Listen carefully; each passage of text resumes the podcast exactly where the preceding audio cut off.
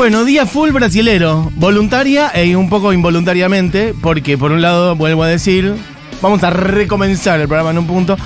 Para hoy teníamos un programa entero para hablar sobre Os Paralamas. Os Paralamas do Suceso, que es lo que está sonando. Y cuando digo un poco involuntariamente es porque, bueno, el fallecimiento de Rita Lee hizo que le diéramos todo un lugar a ella al principio. Pero ahora sí, de acá hasta el final, me imagino yo, sin repetir y sin soplar, tenemos como unas 35 canciones de Os Paralamas que hemos traído con Barbie y que iremos picando porque es una banda que nos gusta mucho. Y porque. Que no puedo creer que se murió Rita Lee, boludo. Es tremendo, tremendo. Perdón, no me bueno, tengo que reír. Me parece, que quiero decir Le- esto como. Es increíble, se murió Rita Lee, es muy importante que se haya muerto Rita Lee. Como me está cayendo la ficha, nos enteramos No, no. arrancando el programa. El jueves sale columna de Rita Lee.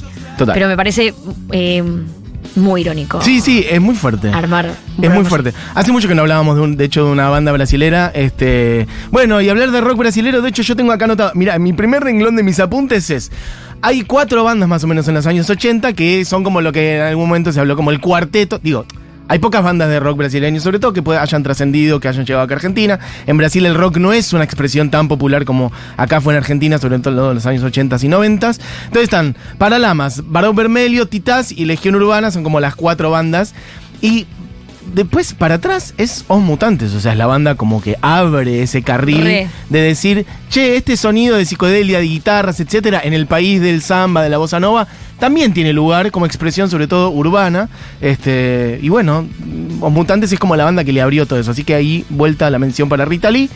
En el día de hoy igual, ahora vamos a hablar un buen rato de Paralamas, que es un bandón, eh, que es en un punto el más argentino y más rockero de los grupos brasileros. Digo más argentino porque tuvo muchísimo éxito acá en Argentina. Sí, Eh, yo tenía acá anotado eso de eh, que se decía mucho la mejor banda brasileña del rock nacional. Es que hubo un buen rato a que, en que a Paralamas le iba mejor en Argentina que en Brasil.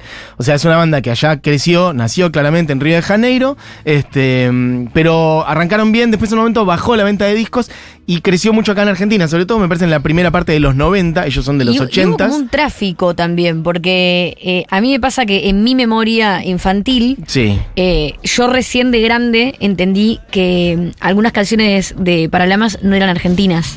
Claro, total. Eh, es que hacen muchas que versiones. En Brasil, muchas personas se familiarizaron con Fito Páez o con. Charlie o con Soda Stereo a través de Paralamas. Total.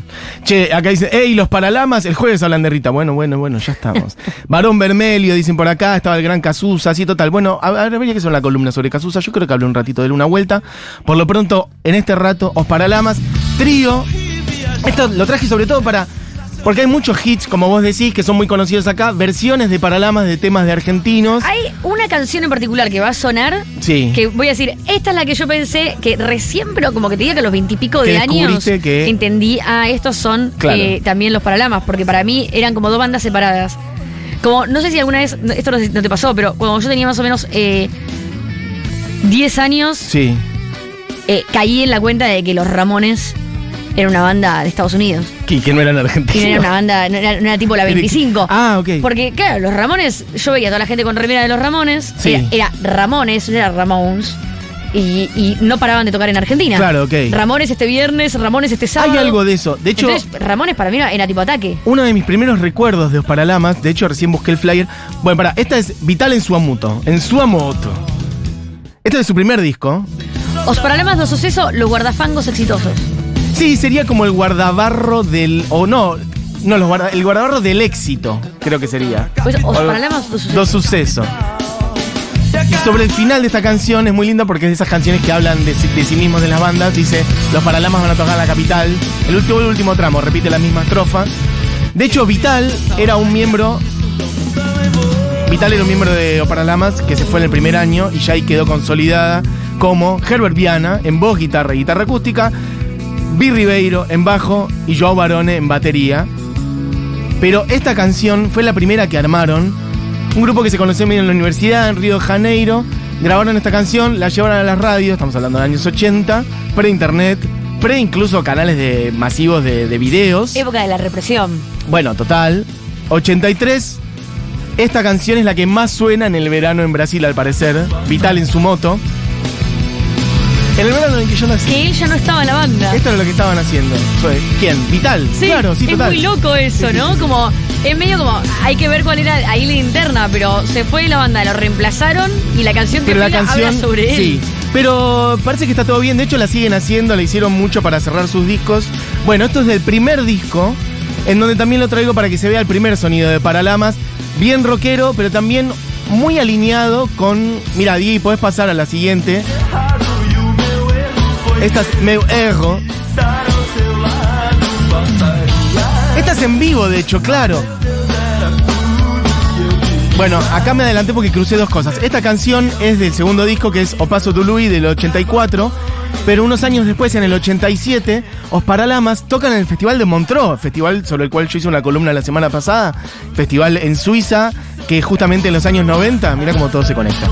Es, una, es un festival que originalmente es un festival de jazz, pero con el paso de los tiempos, de hecho, arranca a producir también ese festival Quincy Jones y va trayendo músicas de todo el mundo. Entre otras cosas, los Paralamas tocaron eh, ahí, si no me equivoco, en el año 87 y de ahí sale el primer disco en vivo de ellos, que se llama D, después de sacar su tercer disco de estudio, que es Salvation, que es el disco más vendido de ellos, el disco de estudio más Es el vendido, que trae el que trae Halagados. el Pod- hit más Total. 80. Para mí, eh, eso es lo que yo te decía, como, no es este tema el que yo dije, ah, mira este tema de acá, pero sí es un tema que para mí, mi, mi infancia 80 Sí. está representada por esta canción. Re. Mostremos un poquito de Óculos, Diego, que es la otra de este disco. Este sonido, este ya es un hit igual, ¿eh? Acá también es bastante conocido este tema.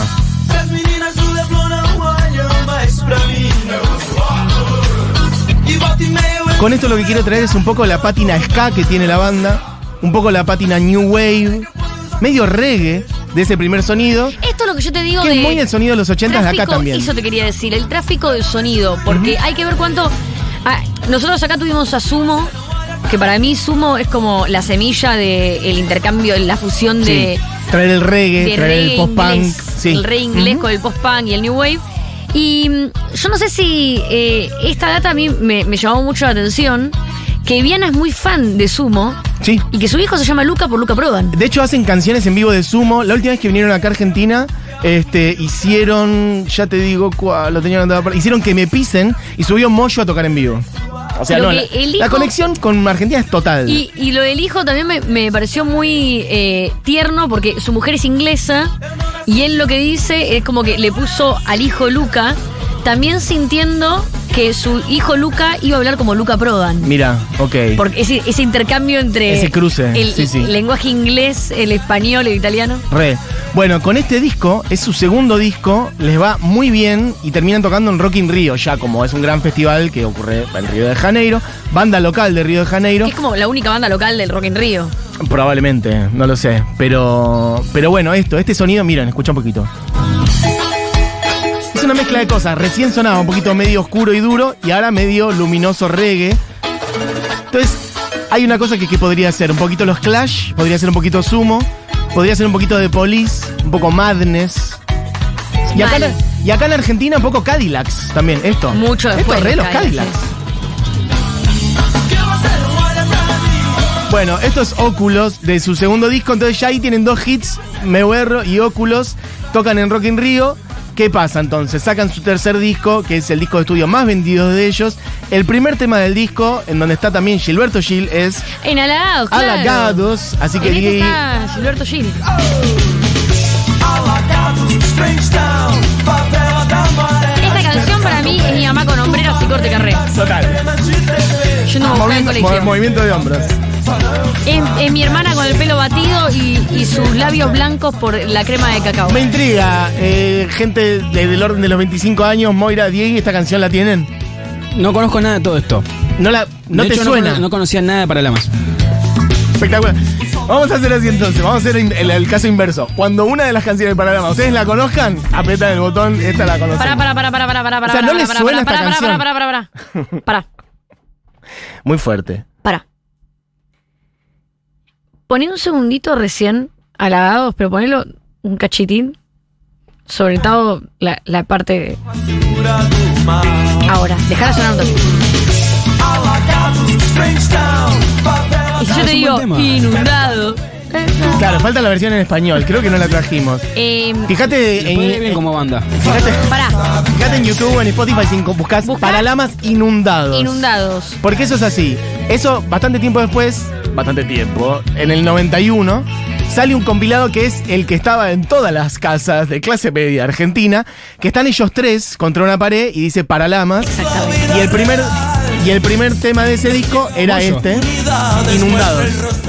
Del mar. Un poco mollo parece. Inundados, freestyle, favela la mar. ¿Esto no les suena por Bueno, ningún ya lado? está, es una cuestión generacional. Soltemos, Barbie. Claro, es- 97. Moira nació siete años después de que salió el compilado argentino. O sea, imagínate. Bueno, para, pero acá yo quiero hacer una. ¿Puedes volver a la versión en Yo portugués? me voy a ir igual. Dale. Gracias Porque- por todo. Yo igual, eh, Mati, lo que sí, cualquier cosa vos avisame. Voy yo avisando. te, puedo mandar grabada la columna y eso, yo me voy a ir. Gracias, chicos. Algo que me gusta mucho de Paralamas, además, y que defiendo en estos tiempos de tanto coretoje, es que los Paralamas es una banda con mucha sensibilidad social. Muchas de las letras de los Paralamas hablan de la pobreza en Brasil, en el continente, y la desigualdad social. Volvé a halagados, Diego, por favor. Diego está por hacer alguna tramoya. Pero pará, porque quiero que vean lo que dice esta letra. Esta letra habla de la crisis de los 80 en Brasil y compara tres favelas. Que esto es muy lindo también, porque la pobreza entonces no es un fenómeno solamente local y putear a tu dirigente de turno, sino entender que es algo que cruza el continente y compara una favela en Salvador que es Alagados, una favela en Río de Janeiro que es favela de Maré y Trench Town en Jamaica. ¿Ves? Dice. Agalados, Trench Town, favela de Maré. La esperanza no viene del mar ni de las antenas de televisión.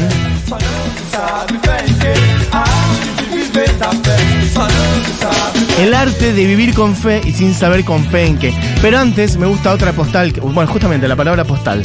Dice, esta canción dice, Río de Janeiro, la ciudad que tiene los brazos abiertos en una postal, encartado en postal, los brazos abiertos, en los brazos abiertos Cristo. del Cristo Redentor, pero dice los puños cerrados en la vida real. Niega oportunidades y muestra la cara del mal. Bueno, en estos tiempos de tanto coretaje. Exactamente, gracias. Bueno, después de este disco, Salvation, yo quería mostrar un par más también de acá que no son hits. Mira, poné la última parte, los últimos 40 segundos de Melo do Marineiro. Melo do Marineiro se pega.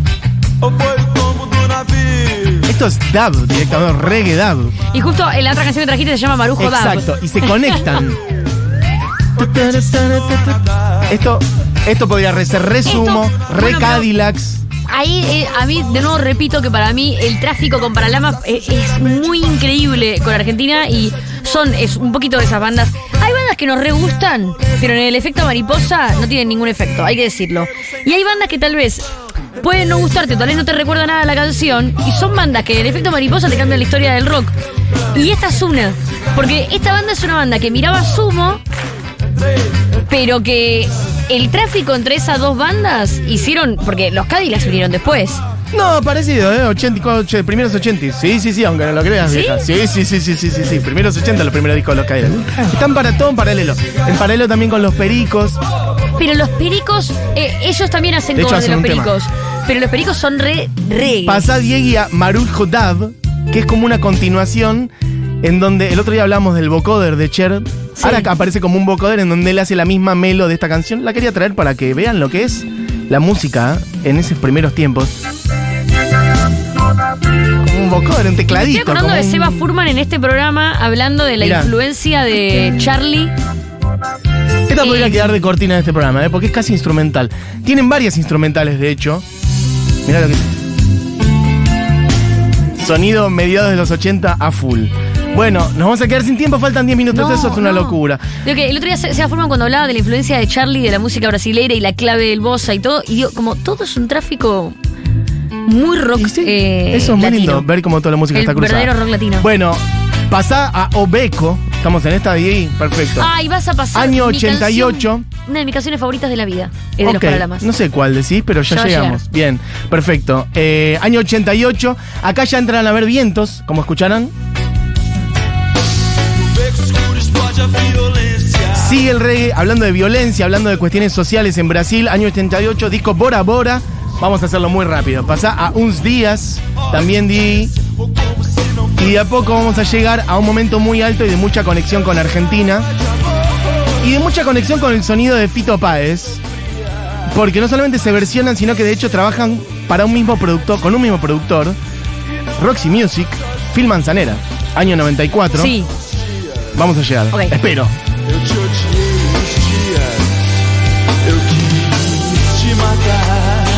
Bueno, en el año 89 sacan el disco Big Bang. De hecho, acá son fuertes en Brasil, pero un poco empieza a bajar la venta de discos allá. De hecho, al año siguiente, Herbert Viana saca un primer disco solista, medio como que cortan. Pero en este disco, Os Graos, ¿Con este baja la venta? yo creo que baja un, un poquitito después, pero, Yo quiero- pero ya empieza a. A partir de este momento, decir. Estos son los ejemplos que impactan de que lo mejor en la carrera de los artistas muchas veces es lo Total, sí. menos impactante a nivel masa. Para, todavía en Big Bang, antes de pasar a Os Graos, poné un poquito de lanterna, dos afugados, que esta es la canción. Es Esta es la mi canción favorita. Por eso cuando escuché la de Pedro Nardi dije, acá está. Esta es, la Cállate que la nos, boca. esta es la que nos disparó esta columna. Esta es una de mis canciones favoritas en la vida. Porque la semana pasada, cuando pusimos el tema nuevo de Pitch Mode, hubo gente que decía que se parecía a este tema y efectivamente se parece. A mí me cuesta elegir mi tema preferido de Dos para la ¿Viste Más. cuando tenías, cinco cuando grababas en un cassette los mixtapes y una canción siempre se repetía porque todo Bueno, yo tengo en todas mis playlists de Spotify, esta aparece siempre. Me reconforta escucharla después de cualquier canción. Lanterna dos afugados, un temazo, dicen por acá. Tengo 26 y conozco la canción Inundados. Sí, sí, es una falta de respeto. Mira, alguien acá. dice por acá, me hace acordar a los abuelos de la nada, en su época más alegre. Puede ser. Pasa que los abuelos, para mí no son tan ska, tan. Pero bueno, algún reggae, chalamán. Chala- Pero Chalamán es de Melingo, de hecho, para mí no es tanto el sonido de abuelo. Alguien dice por acá, coche viejo, dos margaritas. Bueno, ya, ya, ya llegamos. Espero, quedan nueve minutos, no sé cómo ser. Bueno, esto es un temazo. Justamente, coche viejo, podemos ir hacia esa, ver. ¿Sabes cuándo nació? El ¿Qué? 4 de mayo. ¿Cuándo qué? Herbert Diana nació el 4 de mayo. Ah, fue su cumpleaños hace poco entonces. Esta también es bastante social la letra. Tengo rabia del mundo, tengo rabia de mí. Que eu não posso ter. Tengo rabia de todo lo que no puedo tener. Coche viejo, ¿por qué? Porque el lugar donde vivo no todos pueden comer. Hay que decir algo de eso en una canción. Viste que los brasileros tienen esa capacidad de hacer canciones que por ahí acá serían calificadas de protesta, pero acá serían por ahí más tristes. Onda León Gieco. Y allá te hacen bailar con un tema que dice: eh, En el lugar donde vivo no todos pueden comer. Y estás bailando. No cualquiera Es puede que no puedes hacer eso. nada ya sin bailar. Claro. Entonces estás eh, cantando la canción más triste del mundo bailando. Es como los franceses, que hasta la canción más punk es sexy. Ahí está, ya no bastás la miseria. O poco que si comer. Todo Las vidrieras. Basta de las vidrieras, cosas que nunca voy a tener. Bueno, y un día van a saber, como que termina así la estrofa porque después esta también la hacen en castellano. Bueno, esto es carro viejo o coche Parece un viejo. sketch de los Simpsons, este estereotipo de. Eh, van bailando de en el carnaval, puteando a la policía. Tengo rabia del mundo, tengo rabia de mí. Bueno. de de. Os Graos. En este disco está la versión de Track Track de Fito Páez, que es un temazo mal. ¿Cuál te gusta más? A mí me cuesta elegir. Me cuesta. A mí me gusta más Esta es la de de los. Esta es la de Fito. Yo me cuesta, yo creo que me gusta más la de Paralamas también. A mí me gusta más la la de de Fito se Paralamas. pone muy linda en la última parte también. Se igual. pone linda la última parte. Pero esta- Pez. Épica. Dice Dios, se parece a Soda. Bueno, es que está todo cruzado, efectivamente. Yo creo que acá entra en una etapa de parecerse bastante al sonido de Fito. Y de hecho, estos son los primeros recuerdos que tengo de los Paralamas. En el año 92, cuando tocó Nirvana en Vélez, todo eso en realidad fue en el marco de un festival de cuatro días, en los cuales también tocaron Joe Cocker, tocó B-52 y tocó Los Paralamas. Y yo me acuerdo de, eh, creo que lo transmitieron por la Rock and Pop eso, y me acuerdo de grabarlo en un cassette y todavía lo tengo. eh, en un cassette virgen, algunas canciones de Joe Cocker, algunas canciones de B-52 y algunas canciones de Los Paralamas en Vélez. No sé si alguien habrá ido a ese show, si alguien que está escuchando estuvo en el 92 en Vélez. Bueno, en ese festival tocaron los Paralamas, porque acá ya habían explotado, sobre todo porque habían sacado el disco anterior, el compilado que dijimos antes, que se llama Paralamas, en donde está la versión en castellano de Inundados, que fue un compilado solo para Argentina. ¿Cómo estamos con el tiempo? 54. Difícil. Esto es muy difícil. Estamos en track track. No me acuerdo qué canción venía ahora. Bueno, podemos ir a Dos Margaritas. Don Margaritas es este disco del año 94, Ese también es un temón. pero mal. Este fue muy hit acá en Argentina. Muy hit. Esta es la etapa en la cual te digo que la pegaban más en Argentina que en Brasil, mediados de los 90. Esta canción es la que cuando arrancamos te dije. Esta canción yo la recordaba como una canción argentina. Mirá, claro. Es que se dedicaron a sacar De hecho, muchas también hay una versiones. versión en español. Exacto, se dedicaron a me sacar acuerdo de muchas. la parte de un beso en París. Me acuerdo de cantarla y para mí era como. Era un, era un tema hispano. Bueno, esta etapa es la cual sacan muchas canciones en castellano y son muy fuertes acá en Argentina. En Brasil bajan un poco sus ventas. Este disco es el disco Severino del 94, en donde está también. Eh, para, porque yo creo que te pasé mal el orden acá. Fíjate que hay una que se llama El vampiro bajo el sol, Diegui. Este es el disco que produce Phil Manzanera. Que lo traigo para dos cosas. Este sonido, Phil Manzanera en el mismo año por ahí estaba produciendo Circo Beat de Fito Páez. Decime si esto no es un sonido. La sombra del dolor O sea, es Fito Páez.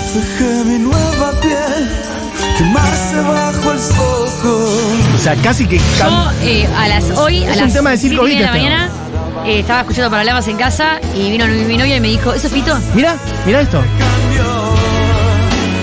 Bueno,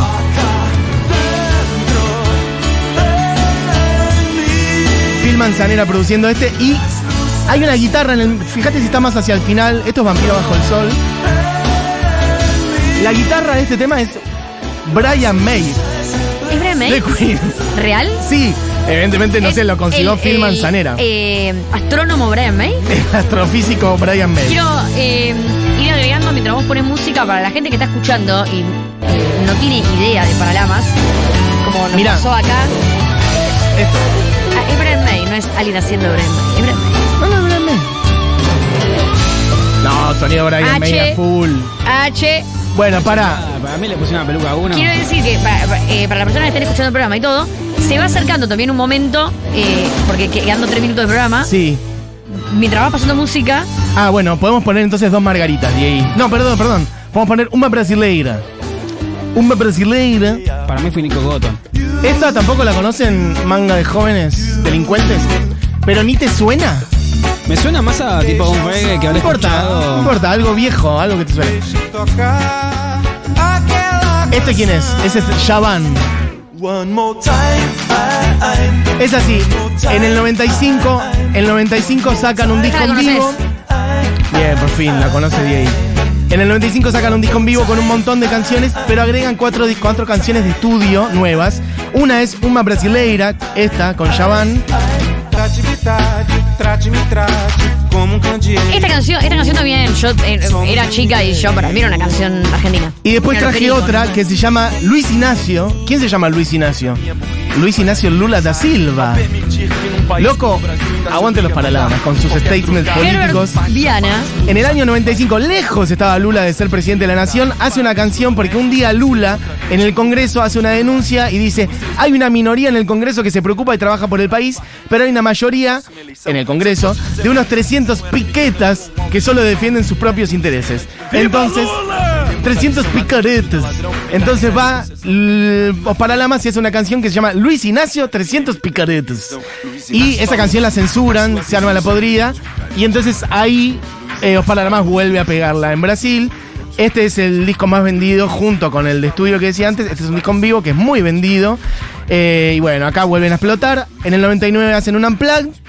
Y en el 2001, y yo redondearía más o menos acá, igual vos tenés unas cosas más para agregar. Bueno, Herbert Viana tiene un accidente de helicóptero. Él está manejando el helicóptero. Y, de avión creo, está manejando el- como Yo un avión de es- esos livianitos de tipo aeronave. Ah, yo creo que es en, en un helicóptero. Pero bueno, no importa. La cuestión es que se accidenta. Herbert Viana era hijo de militar. Sí, de hecho él estudia para eso y se Claro. conoce con el otro compañero de los Paralamas en una academia militar al principio y sin embargo tienen toda esta línea política que tienen después. Entonces es capo manejando de los aviones. Sí, bueno, el helicóptero o el avión, yo creo que es un helicóptero, tuvo un problema técnico que después se comprobó. De hecho, el fabricante lo tuvo que indemnizar a Herbert Viana. Muere su mujer en ese accidente. Y él queda en coma como un mes y medio. Sí, y queda después parapléjico, lo cual sigue siendo, y él de hecho está en silla de ruedas desde entonces. Un dato muy loco sobre él, que a mí eso me impactó y por eso yo había traído unas cancioncitas, pero con. Mirá, si puedes poner de fondo.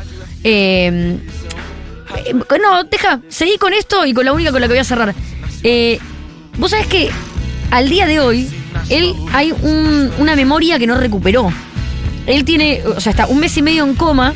A, a su, a su hija menor tarda bastante en reconocerla. eh, Empieza a reconocer a sus dos hijos. A su hija menor tarda mucho en reconocerla. Mezcla los idiomas. Está mucho tiempo hasta recuperarse y nunca se recupera del todo en, en- en el tema de recuerdos e idiomas y todo. En lo único que del día uno que se despierta hasta hoy tiene intacto y no tiene ningún problema es en lo musical. Sí.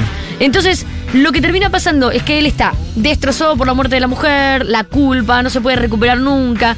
Tiene una memoria a corto plazo muy delicada, se recuerda, recuerda muchas cosas de antes, pero la memoria a corto plazo al día de hoy no la, no la puede sostener mucho.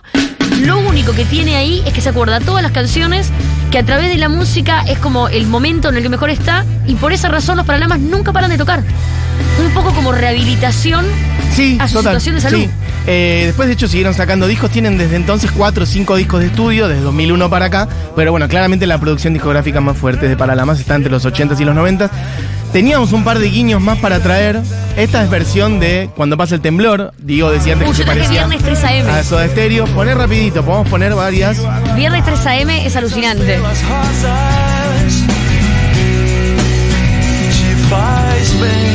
Y, Bueno, muy eh, cercanos a Charlie, de hecho, también. Su mayor actividad solista es posterior al accidente. Él empieza a sacar más discos solistas posterior al accidente. El último disco de los Paralamas creo que es del 2009 por ahí.